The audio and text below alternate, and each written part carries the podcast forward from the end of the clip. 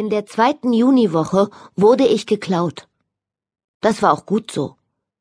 Diese Sommerferien waren schon blöd, ehe sie richtig angefangen hatten.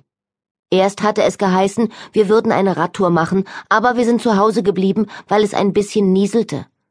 Dann war die Rede von einem Campingurlaub, aber wie üblich kam Papa etwas von seiner Arbeit dazwischen und wir fuhren nicht. Ein gemeinsames Erlebnis für die ganze Familie, verkündete Papa immer, wenn er wieder am Planen war.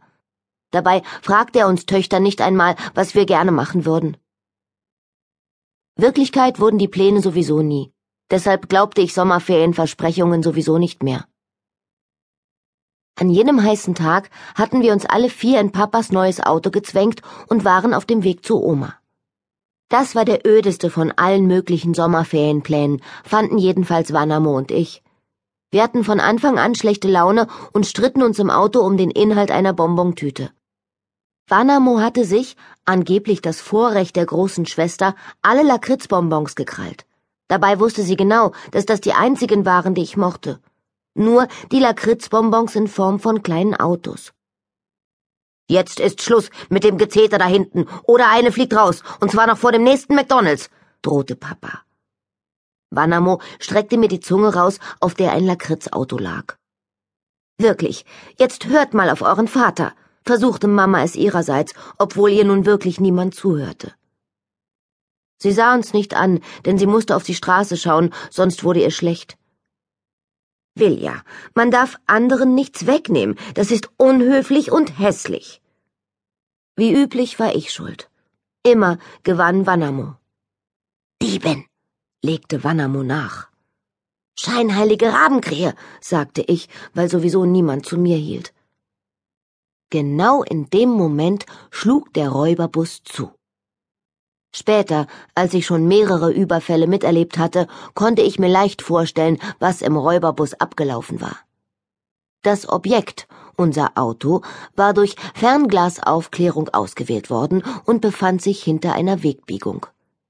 Der Räuberbus wurde auf Überfallgeschwindigkeit beschleunigt. Die Räuberflagge wurde an ihrer Teleskopstange durch die Lüftungsklappe im Dach geschoben und begann im Fahrtwind zu flattern. Hilda Räuberberg schnitt elegant die Kurve, ohne zu bremsen. Von allen waghalsigen Autofahrern war Hilda sicherlich am dreistesten. Meistens saß sie im Bikini oder in einem ärmellosen Top am Steuer, denn sie lenkte mit aller Kraft aus den Schultern und davon wurde ihr warm. Im hinteren Teil des kleinen Busses waren die restlichen Räuberbergs bereit zum Zuschlagen. Der Räuberhauptmann, der wilde Carlo, hing schon an einem der Wurfgriffe. Seine prächtigen, keksgelben Räuberzöpfe wehten im Fahrtwind. Goldpiet hielt sich am anderen Griff fest und trainierte sein grausigstes Überfallgrinsen. Ich bin schon groß genug für einen Überfall, wirklich, quengelte Kalle. Ich habe auch dieses Messer hier schon geschärft.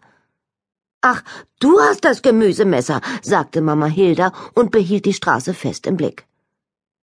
Ja, ja, aber wenn es ernst wird und du sagen müsstest, Hände hoch, dann fängst du an zu heulen, stellte Helle sachlich fest und lackierte sich trotz der hohen Geschwindigkeit die Zehennägel, jeden in einer anderen Farbe. Die zwölfjährige Helle war superbegabt für alles und deshalb die gefährlichste Räuberin in der Familie, so gefährlich und wild, dass sie bei den Überfällen gar nicht mitmachen durfte, sofern es nicht nötig war, echten Schrecken zu erregen.